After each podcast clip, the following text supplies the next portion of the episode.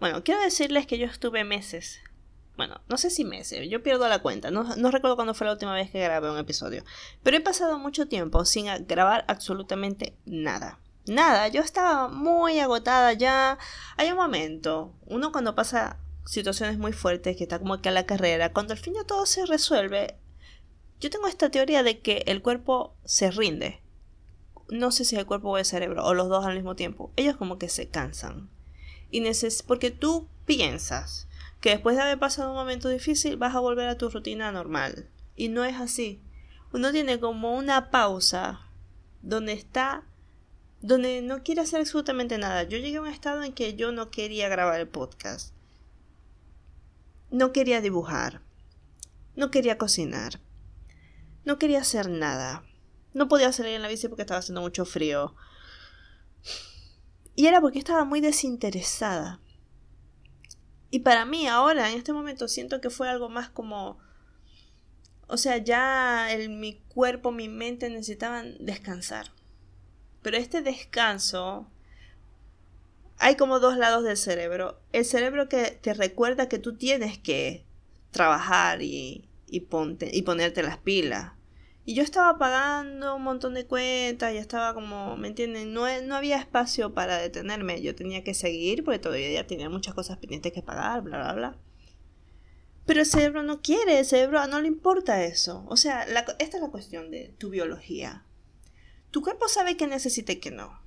Y tu mente, que es la única que conecta con el exterior, eh, te dice como que, mi amor, no te puedes detener. Tú no te puedes detener porque el alquiler se tiene que seguir pagando, la electricidad se tiene que seguir pagando, el gas se tiene que seguir pagando, las expensas se tienen que seguir pagando, eh, tú tienes que salir a hacer mercado, tú tienes que hacerte comida, tú tienes que salir a trabajar, tú tienes que salir a hacer ejercicio, tú tienes que salir a ver a tus amigos, tú tienes que seguir porque el mundo afuera todavía existe. Pero tu cuerpo te dice, no, baby, no quiero, no quiero ver a nadie, no quiero comer, no quiero trabajar, yo no quiero preocuparme por eso, solamente quiero estar viendo televisión, lo único que quiero es dormir, lo único que quiero es desconectarme, o sea, para en el mundo que me voy a bajar y me voy de vacaciones por, por, me voy a, no sé, a la nebulosa, qué sé yo, ya estoy cansada, ya estoy cansada, entonces tú tienes ese conflicto, esas dos emociones chocando porque no te da el cuerpo para seguir. Pero tu mente ansiosa, modo sobrevivir, modo hay que seguir, amiga, what the fuck, te dice, no, hay tiempo para llorar. No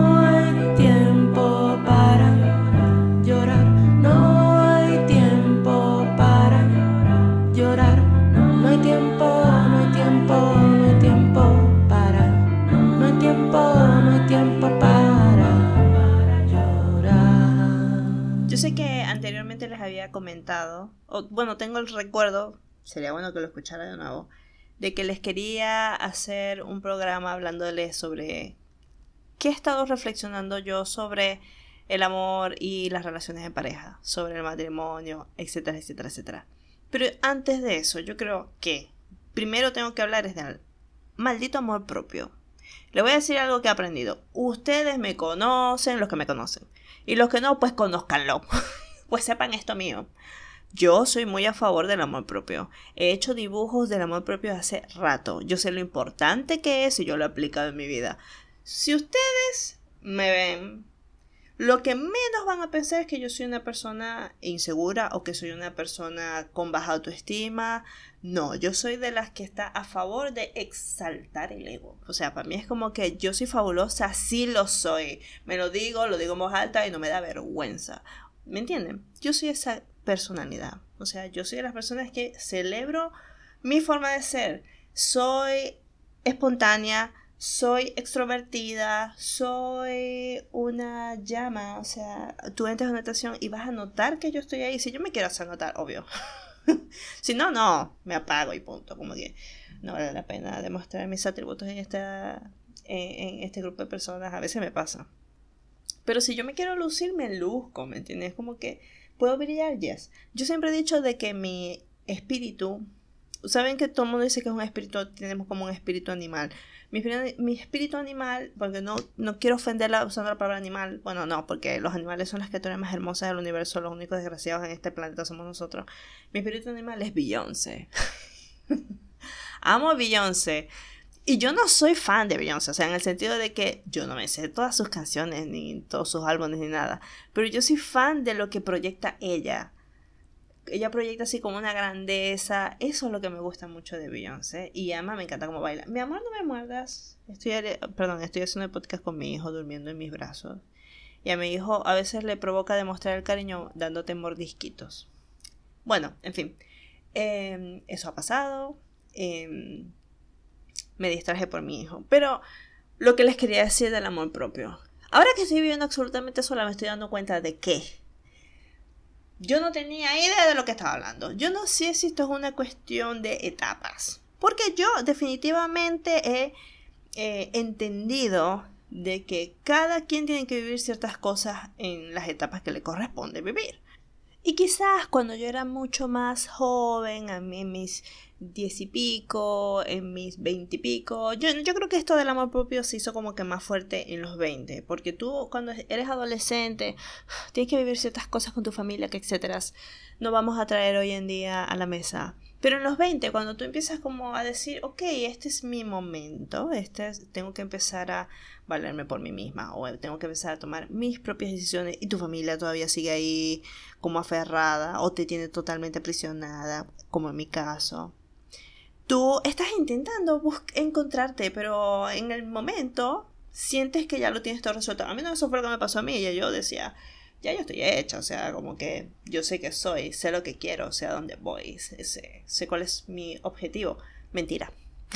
lo que pasa es que a nosotros, lo que nos dicen del amor propio es que tú primero tienes que valerte, tú tienes que reconocerte. Y yo creo que durante varios episodios de este podcast o el de la maluca ya se me mezcla la memoria, les he dicho de que es muy importante que nosotros cambiemos ese, esa vocecita en nuestra cabeza que nos hace dudar, que nosotros tenemos que volver a, a condicionarnos. Y la mí, quizás lo que más me ha molestado, porque a mí no me gusta como repetir cosas, es que ahora que estoy viviendo sola, he tenido que aprender desde cero a prestarme atención.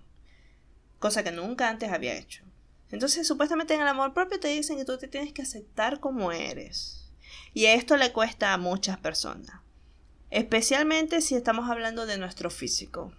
Somos demasiado exigentes con nuestro físico, seguimos unos cánones de belleza que no tienen sentido y a pesar de que todo el mundo sabe que los cánones de belleza no tienen sentido, hay un millón de personas que están persiguiendo ese objetivo, el de verse como una Kim, como una qué sé yo. Depende de tus gustos, depende de cómo te quieras ver. Y seguimos, yo no sigo, pero yo sé de muchas personas que siguen influencers, que les gusta su estilo de vida, que están guapísimos.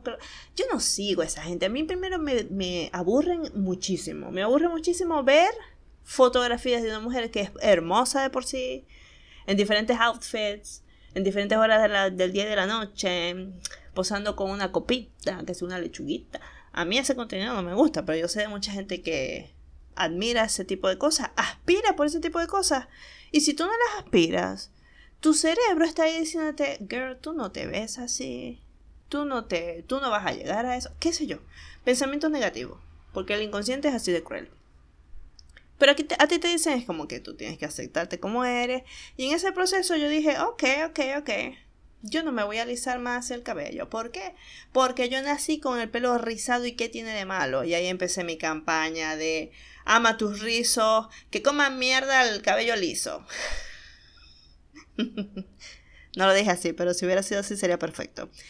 Eh, y dije también como que, bueno, yo nunca he tenido problemas con mi físico porque yo siempre he sido una persona delgada.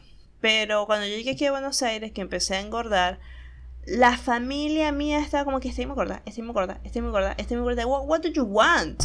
¿Qué pasa si estoy gorda? Entonces era de pelear eso con mi, con mi mamá, sobre todo. Mi mamá me entiende, o sea, mi mamá, este, está este miedo a que vos seas gordo. Y toda mi familia Yo tengo mi familia por parte padre, la mayoría tiene sobrepeso. Entonces, bueno, son sus inseguridades atacando a las mías. Y yo, a mí no me importa. Me siento fabulosa con estas piernazas, con estas nalgazas. No me importa, me siento bien, me gusta, me gusta cómo estoy. Además estoy feliz, estoy comiendo rico, qué divino. Bien. Como es una, como es, este, hagamos la, aprobado, el visto, el visto bueno. Perfecto. ¿Por qué? Porque yo me amo, porque los estereotipos no me dominan, porque la sociedad no me lava el cerebro, porque yo estoy en contra de todo eso y soy una persona consciente y sana y whatever. En fin. También entra lo de, bueno, me gusta, me gustan mis raíces, me gusta, me gusta el color de mi piel, me gusta ser una persona, eh, qué sé yo. a, mí no me gusta mucho usar la palabra mestiza. Yo tengo un, un dilema ahí con eso, pero yo sé que yo soy producto de una colonización y de, de, un, de una desafortunada em, cadena de esclavitud que trajo a ancestros míos de África o qué sé yo para acá. O sea, entiendo todo eso, me acepto como latina, me acepto como maracucha, especialmente como maracucha. ¿Me entiendes? Es una cuestión de, de identidad, de lo que soy, de cómo me veo, de quién soy de cómo actúo, de cómo hablo, de mi carrera, bla, bla, bla, bla, bla. Y ahora viene el amor propio a tus 30. Yo no sé si esto le pasa a todos los que ya estén en esta nueva década, que para mí ha sido increíble, porque, bueno, ustedes saben por qué todo lo que me ha pasado. Pero entonces en esta nueva década, y ahora con esta nueva oportunidad que tengo de vivir absolutamente sola, estoy empezando a aplicar un nuevo amor propio. Un nuevo amor propio que es desbaratador. Porque entonces tienes estas regresiones al pasado que les he comentado, que me veo a mí misma, veo la situación en la que estaba, veo las cosas que aceptaba. Entonces, este nuevo amor propio es reconocer qué es lo que tú quieres, lo que no. Aprender a ponerle límites a los demás. Que yo necesito trabajar en eso a ponerte como prioridad. Entonces miren algo que sucede, que uno está tan acostumbrado, al menos yo estoy muy acostumbrada a servir, a atender, a ponerme en segundo plano. Una cosa que me sucedió es que yo necesito comprarme varias cosas. ¿Saben? Estoy viviendo sola, eh, me hace falta una mesa, que Dios mío, pronto, por favor, por favor, ya quiero comprarme mi mesa necesito colchas y para la cama porque está haciendo muchísimo frío, bla, bla, bla. Y yo a pesar de que sé que necesito todas esas cosas, que necesito ropa, que necesito zapatos, si mi familia tiene algún problema, yo inmediatamente voy y los ayudo, sin pensarlo. A pesar de que yo sé que necesito ese dinero para cosas personales, yo sin pensarlo voy y los ayudo. Y no es algo de que yo voy a dejar de ayudar a mi familia, no, es yo voy a ayudar a mi familia cuando tengo la posibilidad, sin sacrificar mis necesidades. Ahí está el bingo, el premio mayor. Y eso, de eso se trata este nuevo amor propio. Poner mis necesidades, mis deseos, porque hasta las cosas más tontas, miren, yo me quiero comprar algo. Si yo quiero comprarme, por ejemplo, qué sé yo, un anillo de Sailor Moon un anillo con la cara de luna y unos diamantitos, algo súper bobo, pero que es muy caro. Pero a mí me hace súper feliz. Yo lo dudo, lo pienso, digo, no me lo merezco. No es que no me lo merezco, sino como que no, necesito otras cosas, bla, bla, bla, bla. Me entra esta culpa, me entra este conflicto. Como que, ¿por qué? Si vos te estáis matando trabajando, si vos lo necesitáis, vos lo merecéis, vos te lo podéis comprar. ¿Saben qué? Quiero hacer un paréntesis porque hace poco conocí a, un mexicano y yo estaba, yo estoy muy acostumbrada a hablar en maracucho. Eso que ustedes acaban de escuchar, el vos sabéis, vos podéis y vos te lo compráis, es la forma en que hablamos en Maracaibo. Y me di cuenta de que el mexicano no me entendía mi manera de hablar.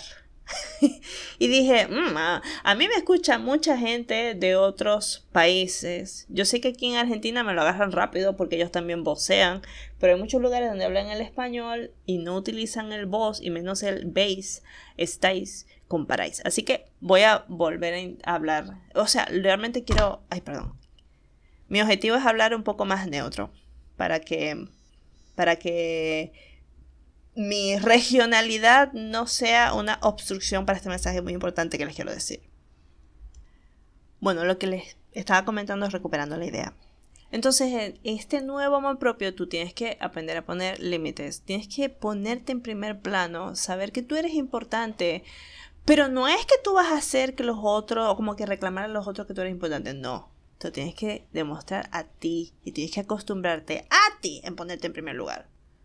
Y esto es difícil porque uno está tan acostumbrado a estar como en la sombra de uno y es como que no, no, no, no, no, no. Hay que crearse nuevos hábitos de pensamiento. Si algo he aprendido yo es que para hacer cambios uno tiene que empezar desde lo más mínimo que es dentro de ti, en tu cabeza, decirte lo contrario a lo que te decías anteriormente, por ejemplo. Si yo en esos momentos terribles que pasé estaba llena de ansiedad, estaba como que necesitando em, no sé qué, porque no me hallaba, no me comprendía, y yo me sentía mal porque decía, no puede ser porque no tengo ganas de dibujar, no puede ser porque eso te crea este, esta sensación de que tú eres floja, de que tú eres un perezosa, de que tú ta, ta, ta. Y yo cambié la forma en que me hablaba. En vez de decirme, Dios mío, no puede ser que no quiera hacer nada, es como que hoy voy a descansar, hoy necesito descansar. Hoy voy a descansar, eh, otro día trabajaré en esto, no me tengo que sentir mal porque hoy no quiero. O sea, simplemente eso. No, simplemente hoy quiero descansar, mm, hoy no quiero, no pasa nada si veo una serie. Ah, o si no, me ponía en el sentido de, bueno, hoy, hoy quiero descansar, pero como tengo que trabajar, entonces voy a hacer como tareas muy cortas. ¿Me entienden? Como que yo no me alimentaba esta energía de sentirme una vaga, o sentirme floja, o sentirme harta, sino que estaba intentando redireccionar cómo me sentía de una forma positiva, pero sin autoexigirme. La idea no es explotarte, la idea no es que, porque no podemos volver a llegar a eso, ya vinimos de un camino así. O sea, la idea es ser paciente contigo y ser muy empático contigo, como que, bueno, entiendo que me siento muy cansada hoy, voy a tomar un pequeño descansito y voy a hacer el trabajo de pasos, poco a poco. Y vamos a ver eh, hasta qué hora voy a trabajar. Voy a trabajar hasta las 7 de la noche. Bien, me pongo esa meta. Voy a trabajar hasta las 7 de la noche, voy a tomarme descanso y voy a ir lentamente porque hoy no tengo el ánimo, así que voy a ir llevando las cosas como puedo. Y si yo ese día por casualidad procrastinaba, yo no sé pronunciar bien la palabra, si por, por, por alguna razón no hacía nada, decía, bueno, no, no logré hacer nada porque me siento cansada. O sea, realmente mi mente está agotada y no quiere concentrarse en el trabajo. Así que no me voy a sentir mal, voy a, como hoy no hice nada, voy a terminar de descansar, voy a soltar esto, no puedo continuar, voy a dormir, voy a ver una película y me voy a relajar. Porque verdadero objetivo de este nuevo amor propio es que tú te vas a concentrar en analizar cómo tú te amas a ti mismo o a ti misma, de cómo tú te tratas a ti mismo o a ti misma, de cómo tú te cuidas a ti misma o a ti mismo o a ti misma. En este momento de tu vida es que te vais a enfrentar te vas a enfrentar a la única persona a la que no le habías puesto ningún límite, a la única persona a la que no, le habías ni considerado analizar o estar pendiente o vigilar, a la única persona que eres tú. Porque adivina qué, la forma en la que tú te tratas a ti mismo, eso es el asunto del verdadero amor propio. Así que vamos a un momento de publicidad. Yo les voy a enseñar. Yo les voy a enseñar lo que a mí, para mí ha sido revolucionario. O sea, para mi propio bienestar. Muy bien. Así que vamos un momento, un corte de publicidad.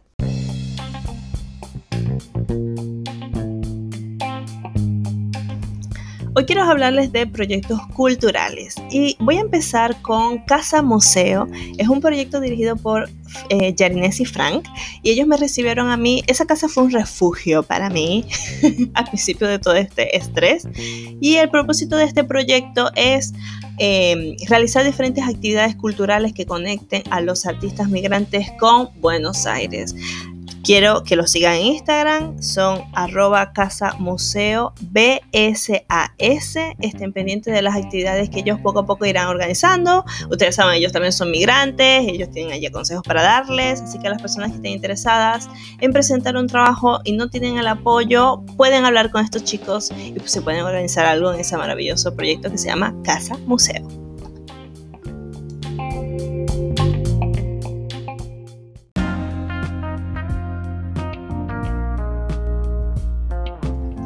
A mí me encanta escuchar podcasts que tengan buen contenido, que tengan historias muy interesantes y que le dejen algo a este hermoso corazón que yo tengo. Y uno de los podcasts que escucho se llama Migrantes Podcast. Lo pueden encontrar en Instagram, arroba Migrantes Podcast. Lo pueden escuchar en Spotify, Apple Podcast y Google Podcast. Detrás de ese podcast están las voces de Paola Arbonos y Luis Benítez.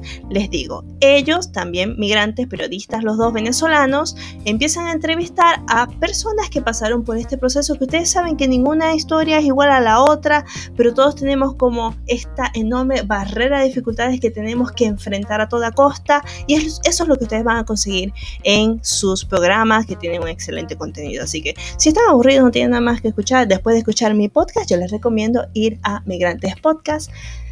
Les aseguro que no se van a arrepentir, son historias muy, muy buenas. Muy bien, vengo a hablarles con seriedad a todas las personas que tienen rato siguiéndome y a todas las personas que me conocen. Saben que yo obviamente estoy muy a favor del amor propio. Obviamente es que sin el amor propio no se puede sobrevivir, punto. Y tengo rato dibujando que uno se tiene que aceptar a sí mismo como es.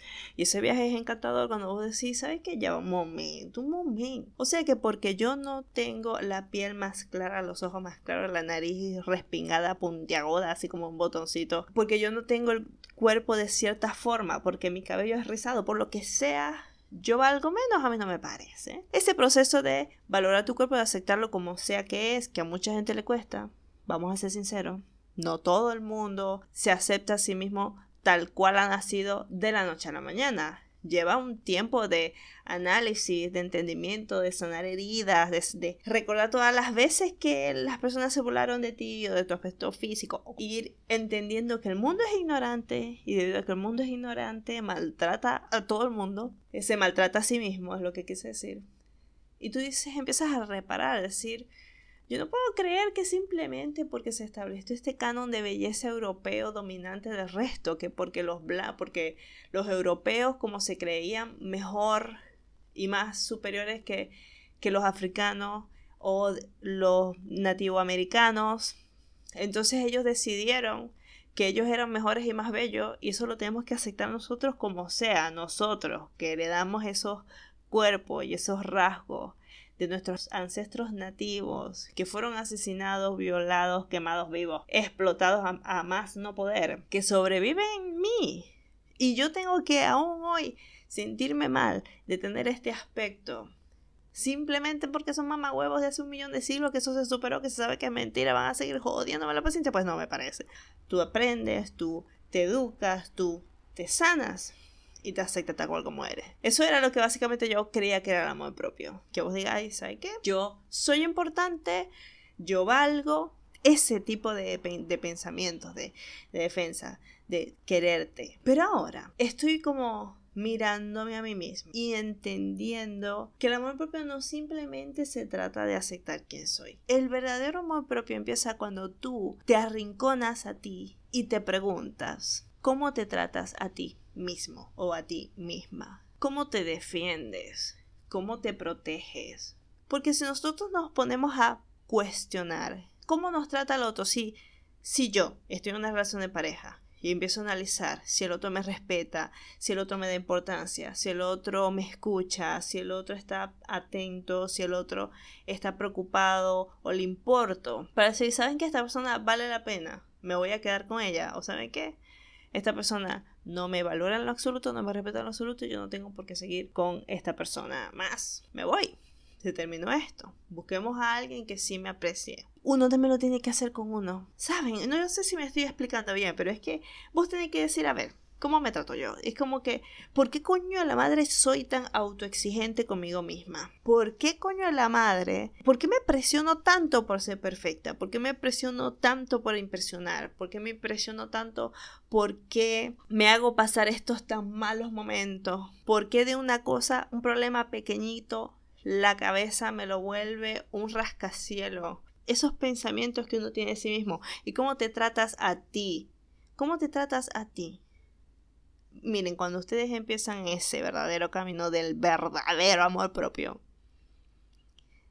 de empezar a cambiar hábitos, en dejar de pensar que tú eres floja, por ejemplo. Yo siempre pensé que yo era floja, que era una vaga, que era perezosa, que no me esforzaba, que si yo realmente me pusiera a trabajar al 100% llegaría mil veces más lejos y que no lo hacía por floja, por la gana, por lo que sea. Y yo empecé a cambiar esos hábitos y a decir, no, este, yo trabajo, yo estoy haciendo esto bien, hoy me sentiré cansada, pero eso no significa que, que, sea una vaga y que esté desperdiciando mi vida, no, simplemente estoy descansando. Cambiarte tu propio discurso, empezar a prestarte atención, empezar a pasar horas viéndote en el espejo, bueno, yo no sé si esto es una psicosis mía, una locura mía. ¿Quién es este ser humano que ya no es una niña, que ya no es una adolescente, que ya no es una veinteañera? ¿Quién es esta nueva persona? Porque no puede ser que a estas alturas del partido yo siga siendo la misma. Habré cambiado. ¿Cómo estoy cambiando? ¿Qué estoy cambiando? ¿Qué es lo que quiero? ¿Qué quiere este nuevo ser humano? ¿Qué quiero vivir, qué quiero experimentar. Como sentarte un día a, no un día, sino varios días, a hablar contigo, a empezar a descubrir las cosas que tú te hacías que te hacían daño, que no te aportaban absolutamente nada positivo, entender por qué lo hacías, cambiarlo, esforzarte de otro modo, crearte nuevos hábitos, reconectarte, preguntarte de verdad qué quieres tú, sin ninguna influencia externa. ¿Qué quieres? ¿Por qué lo quieres? ¿Quieres intentarlo? Miren, yo no he vuelto a negarme absolutamente nada. Por ejemplo, este, digamos que yo un día se me ocurre, pienso, que me gustaría viajar a conocer Holanda. Y en, en un, en, en el pasado me habría dicho cuándo, cuándo, cómo. Es muy difícil que eso te suceda. Mejor dejemos de pensar en eso. Ahora me digo, a mí me gustaría un día viajar a Holanda. Y puede ser porque la vida da giros inesperados, yo pueda llegar a reconocer ese país. O sea, siento en mi corazón que me gustaría hacerlo. Y es posible que se me presente esa oportunidad. A concentrarme en lo positivo, pero no siendo una ciega positiva, porque no hay nada más no sé, fastidioso que la gente que es positiva tóxica. Tipo, gente que no te deja pasar un mal día porque todo está bien, porque todo está bueno en la vida, porque todo es maravilloso, porque a mí todo me va a llegar, porque a mí Dios solamente me provee y a mí solo me llega lo bueno y no sé qué. La, gente se pone así de intensa. Yo no sé si eso les funciona. Yo quiero decir lo que ustedes cansan, porque la vida es de varios colores y tiene de los más claros hasta los más oscuros y todo es válido y es válido a veces sentirse mal, es válido a veces este, decepcionarse un poco. Pero yo lo que les quiero decir es que si todo el tiempo estamos concentrándonos en lo negativo que somos y, y, que sentimos y que no me gusta cómo estoy, no me gusta cómo me veo, y el no, no, no, no, no, no, no, no, no, nuestra mente crea nuestra realidad y ustedes van a seguir siendo así. Y seguir, si te sientes feo hoy, te vas a sentir feo hasta que te cambies el chip, el pensamiento. Entonces en este nuevo verdadero amor propio, donde ya yo he aprendido que tengo que ponerle límites a las personas, donde yo he aprendido que si alguien no me respeta, yo me tengo que apartar, que si alguien no aprecia lo que hago, digo o soy, no sirve para mí, se va de mi vida. Entonces, ¿por qué coño me lo tengo que permitir a mí? ¿Por qué yo me tengo que faltar a mí misma el respeto? ¿Por qué yo no me pongo límites? Quiere decir que yo no estoy siendo mi mayor apoyo. Entonces yo estoy aquí para darme fuerzas a mí misma, para confiar en mí misma y para seguir adelante, porque si no soy yo quién. Entonces yo tengo que aprender a medirme, a no exigirme al punto de enfermarme, a simplemente hacer y estar orgullosa de lo que hago, a trabajar a un punto en que yo me sienta, o sea, lo sienta de una manera sana, hacer ejercicio, empezar a hacer cosas que yo siento que son positivas para mí y que las disfruto. Y también esto del amor propio, tú tienes que... El camino es bastante doloroso porque empiezas a abrir viejas heridas que no sabías que estaban ahí y que te condicionan a actuar de cierta manera. Empiezas a, a sentir mucha pena por ti, mucha pena por las cosas que viviste cuando eras, cuando eras niño, cuando eras niña, eh, cuando eras adolescente. ¿Me entiendes? Empiezas a, a sanarlas, empiezas a, hacer las paces con, con ellas y, y, a construirte un a construirte desde cero, porque eres una nueva persona. Pero para cambiar cómo te sientes contigo mismo, tienes que empezar a cambiar esos malos hábitos, a, a identificar tus conductas más tóxicas contigo y a no permitirlas. Es decir, ya yo no me vuelvo más a hablar así. Si yo estoy muy enojada porque, no sé, estoy enojada porque me aguanté muchas cosas que yo no me tenía que aguantar. Yo, en vez de concentrarme en verga, yo sí fui estúpida. Y yo no puedo perdonarme lo estúpida que soy, lo estúpida que he sido. Decir, verga, me da rechera, pero yo entiendo que en ese momento no. Yo no, no, no lo podía entender. En vez de decirme, verga, qué estúpida que fui, es como que yo sé que fui muy inocente, pero ya no lo soy más. Y está bien porque era joven, está bien porque en ese momento no lo entendía.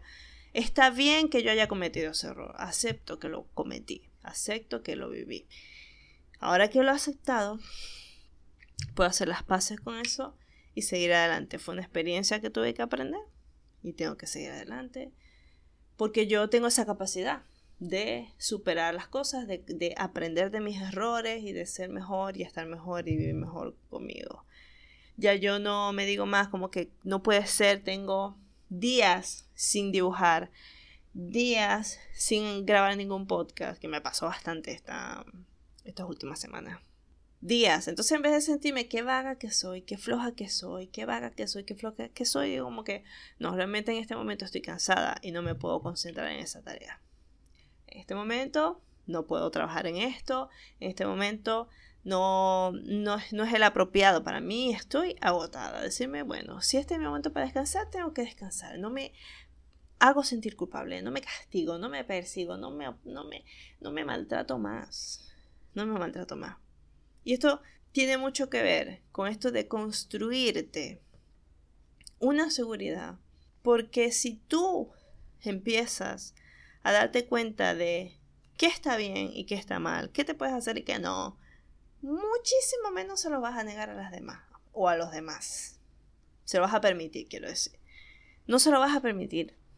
Entonces ahí es cuando tú te dices, por ejemplo, no es nadie, no es nada, como para que a mí me venga a tratar así, como porque, o como que a mí me venga a hablar de esta manera. No tiene ese poder y nadie nunca lo tendrá porque aquí somos todos iguales, todos tenemos los mismos derechos. Así que yo tengo el derecho a no aceptar que esta persona me trate así.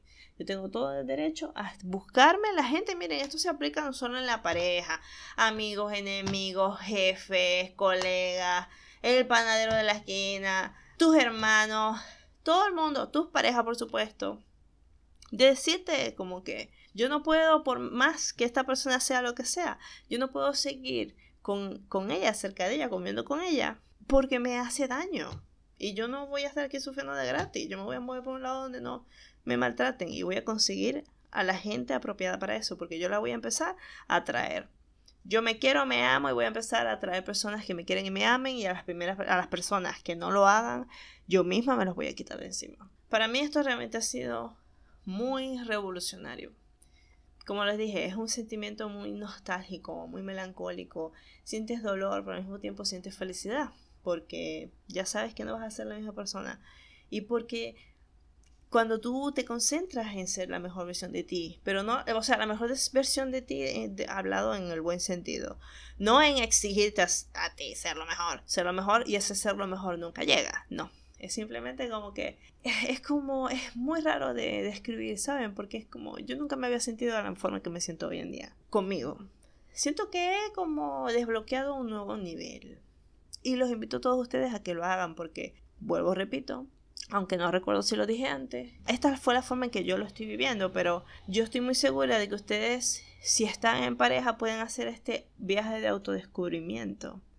Yo en estos días vi en TikTok a un muchacho que decía algo así como que él estaba yendo a terapia porque él se sentía como deprimido. Entonces la terapeuta o, el terapeuta realmente no, no sé qué era le pregunta como que, bueno, ¿qué es lo que, qué es lo que te pasa? Y dice, mira, yo realmente mi vida no puede estar mejor, he sido un buen hijo, he sido un buen esposo, estoy siendo un buen padre, eh, soy un buen empleado, soy un buen compañero de trabajo, un buen amigo, un buen todo, y aún así no sé, no, no soy feliz. Entonces la terapeuta le dice algo así como que, bueno, pero eso eres tú para todos los demás quién eres tú para ti mismo y que esa frase a él le cambió la vida por completo. Sí, eso es exactamente lo que yo he vivido y creo que eso lo he dicho ya en otros capítulos. Simplemente es contestarte esa pregunta. ¿Quién eres tú para ti? Y no solamente se va a enfocar porque al principio cuando yo empecé a vivir esto y me di cuenta de, de eso, de que yo vivía para los demás, que empecé a concentrarme en mis deseos, en cosas que siempre he querido hacer, pero que no las hacía porque siempre había alguien ahí influenciando en mi decisión y al final como que me frenaba la inspiración y yo no las hacía más. Pero le voy a decir una cosa, o sea, no es una situación, ustedes no quiero que se imaginen que es que yo digo, ay, yo tengo ganas como que de tirarme de un puente y alguien me diga, vos soy loca, ¿cómo te vas a tirar de un puente? A veces no es necesario que la gente te diga las cosas así directamente para que vos te desaniméis, o sea, para que, para que te desanimes a intentar cosas nuevas. A veces simplemente con un gesto en la cara, con un, mi alma no sé, con un X, con una mala mirada, una mueca, con cualquier cosa o simplemente no decir nada. Ese, esa sensación de, de, que el otro no está de acuerdo, de que el otro no le parece, de que el otro le parece una locura, a vos te frena, porque a mí no me decían no hagáis, simplemente como que me ponía cara de mi alma caña, vos soy loca. Pues sí, yo soy loca. Le voy a decir, yo soy realmente bastante loca. Y desde que estoy sola y hago todas las locuras que a mí se me ocurren, mi vida es 300 mil veces más, más increíble, más disfrutable. Yo no puedo estar más contenta. Bueno, estaría muchísimo más contenta si no estuviera encerrada, porque realmente esto de la pandemia, de, que uno tiene que estar encerrado y todo eso, me pone los nervios de punta. Pero no puede ser, o sea, es el cambio es demasiado fuerte, es demasiado fuerte, demasiado radical. Y yo me siento más plena y he aprendido muchas cosas sobre mí y las que me faltan, las que me faltan por aprender, porque esto apenas es el primer año que estoy viviendo sola y ya yo he visto el cambio totalmente radical que hay en mi vida justo ahora. Lo he visto, lo estoy viendo. No solo yo, lo ven las personas que me rodean, todo el mundo lo puede sentir, y ya yo me hago cosas sin estar buscando la aprobación de la opinión de nadie. Me quiero un día rapar la cabeza, me la rapo, ya eso lo he hecho. Me estoy comprando ropa diferente, estoy haciendo cosas diferentes, porque ya yo no tengo a nadie que me esté diciendo nada. Y si alguien me llega a decir, ya yo tengo la confianza suficiente como para defenderlo. Porque les voy a decir una cosa, hay muchas cosas que tengo que hablar con mi familia eh, sobre las decisiones que voy a empezar a tomar, sobre las cosas que voy a empezar a hacer. Tengo la madurez suficiente como para enfrentarlo, como para plantearlo y porque van a ver un cambio en mí. Un cambio de, o sea, yo siempre he sido así, solamente que yo no me lo permitía por los otros. Y esta parte del amor propio de no solo de aceptarte, no solo de valorarte, él la forma en que te trata, en cuáles son los objetivos que quieres buscar, en concentrarte en ti, lo que tú quieres vivir, en lo que quieres experimentar, en lo que te permite la vida también. Así que yo espero que este pequeño episodio de amor propio, de la revelación que ha sido para mí el amor propio, les sirva a ustedes como ejemplo. Si están en un momento de su vida a ustedes no les gusta absolutamente nada, ¿por qué? Porque no te gusta nada. ¿Qué es lo que te pasa? ¿Qué estás desanimado? Y no, no te concentres en el dinero, que eso obviamente influye demasiado, ¿no? porque desgraciadamente nuestra sociedad es así, nuestra cultura es así, pero no, busca mucho más de en ti, concéntrate en ti, date amor, date cariño. ¿Cómo puede ser que no te deis un cariñito a ti mismo? Tienes que ser tu mejor amigo y tu mejor aliado. Así que yo espero que este podcast, este episodio, les haya gustado muchísimo. Y bueno, sigamos adelante. Nos vemos en otra oportunidad. Pueden seguirme en mi Instagram, arroba maluca-kf o escribirme un correo a holamalucas.gmail.com. La música que escuchan es de Lorena Orlando, la pueden seguir en Twitter como arroba hilandera89. Muchísimas gracias por escucharnos, nos vemos la próxima.